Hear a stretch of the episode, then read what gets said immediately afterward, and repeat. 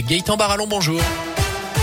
Bonjour Jérôme, bonjour à tous. C'est la une de l'actu ce mardi. Saint-Etienne envoie des lits de camp et du matériel aux déplacés ukrainiens après un camion de 30 mètres cubes parti la semaine passée. Un nouveau trajet entre la capitale de la Loire et la Pologne, a été organisé hier. C'est un camion de 44 tonnes cette fois qui est venu effectuer un chargement au centre technique municipal de Coubertin près du stade Geoffroy Guichard. Destination finale Katowice, la ville polonaise partenaire de Saint-Etienne. Anthony Perel a assisté au départ pour Radio Scoop. Il y en a encore une petite. C'est ça les couvertures En tout, ce sont 32 palettes, soit un peu plus de 10 tonnes de produits qui ont quitté la Loire pour rejoindre la Pologne. Fabien Boutran est le responsable des moyens logistiques à la ville de Saint-Etienne. Beaucoup, beaucoup de, de, de couvertures, couettes. euh, il y a 5 palettes de lits de camp aussi, 300 lits de camp qui partent directement. Du paramédical, euh, des couches, euh, de l'alimentation pour bébés. voilà. C'est tout des dons des, des Stéphanois. Sauf les lits de camp. Les lits de camp ont été financés par la, la ville de Saint-Etienne. Et à nous de, de, de gérer cette logistique et de mettre en musique, j'allais dire, ce, ce départ. Et il aura fallu une petite heure pour remplir le camion semi-remorque de Nikolai, le chauffeur ukrainien chargé d'effectuer les 1600 km qui séparent Saint-Etienne de Katowice. Et à noter que dans le cadre de ce conflit ukrainien, la ville a décidé d'octroyer 20 000 euros de subvention à l'UNICEF. La même chose pour pompiers humanitaires français qui interviennent sur place alors qu'au 34e jour de l'offensive russe, de nouveaux pourparlers sont prévus aujourd'hui en Turquie. Dans l'actu également, des dizaines d'élus et d'habitants réunis hier à Saint-Éan avec ce moment de recueillement en fin de journée pour rendre hommage au maire de la commune Jean-Marc Télisson, décédé brutalement vendredi dernier à l'âge de 69 ans. Il a été retrouvé inanimé sur une parcelle boisée lui appartenant sur les hauteurs de la commune. Selon le progrès, le parquet attend toujours les résultats des analyses toxicologiques et de l'autopsie.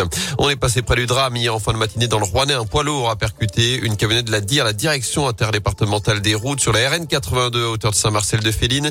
Le véhicule était en train de sécuriser la voie de droite sur laquelle se trouvait une voiture en panne. Heureusement, les deux agents n'étaient pas à l'intérieur au moment du choc. Il n'y a pas eu de blessés, mais une grosse frayeur. En bref, la colère des agents de la Sécu à Saint-Ex. Ce rassemblement ce matin devant les locaux de Château-Creux, ce sera à partir de 10 heures avec un débrayage pour dénoncer le manque de personnel face à la quantité de dossiers à traiter. Dernière ligne droite pour Parcoursup, les lycéens de terminale et les jeunes en réorientation jusqu'à ce soir minuit pour formuler jusqu'à 10 vœux sur cette plateforme d'admission dans l'enseignement supérieur. Ils auront ensuite jusqu'au 7 avril pour peaufiner leur lettre de motivation leur dossier de candidature. Parcoursup qui s'invite également dans la campagne présidentielle puisque la moitié des candidats qui se présentent proposent de supprimer purement et simplement ce dispositif.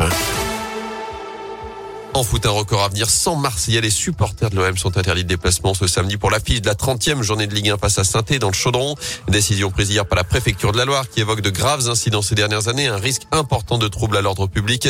Certaines places du parcage visiteur ont ainsi été remises en vente dans le Chaudron. La SS qui prévoit en tout cas un record d'affluence de la saison. Après la Côte d'Ivoire, l'Afrique du Sud, l'équipe de France est de retour sur le terrain ce soir. Match amical à Lille à partir de 21h15. Enfin, pour terminer, cette drôle de surprise pour un habitant de saint Dimanche matin, il a tout simplement découvert un homme entièrement nu dans son salon dans le quartier de Tarentaise. Selon le programme, l'individu complètement ivre venait même d'uriner sur son canapé. Il s'agit d'un homme de 29 ans qui aurait notamment dégradé la porte du garage et de l'entrée de la maison. Il a finalement été interpellé avec 1,3 g d'alcool par litre de sang.